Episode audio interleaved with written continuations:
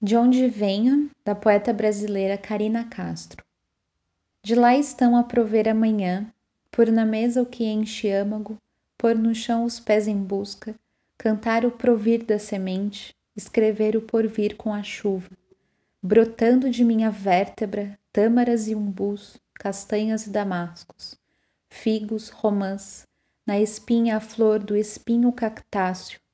trilhando uma área armorial vibrando o palato mole, machucando o chão, os pés pisados, em círculos, corisco, derviche gigante,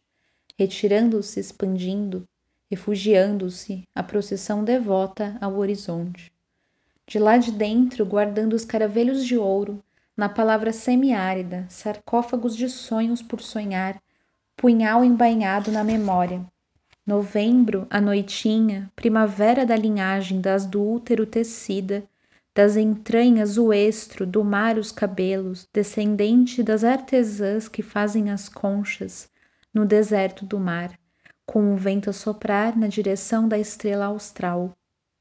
Venho num livro de horas registrando os passos da poesia em mim,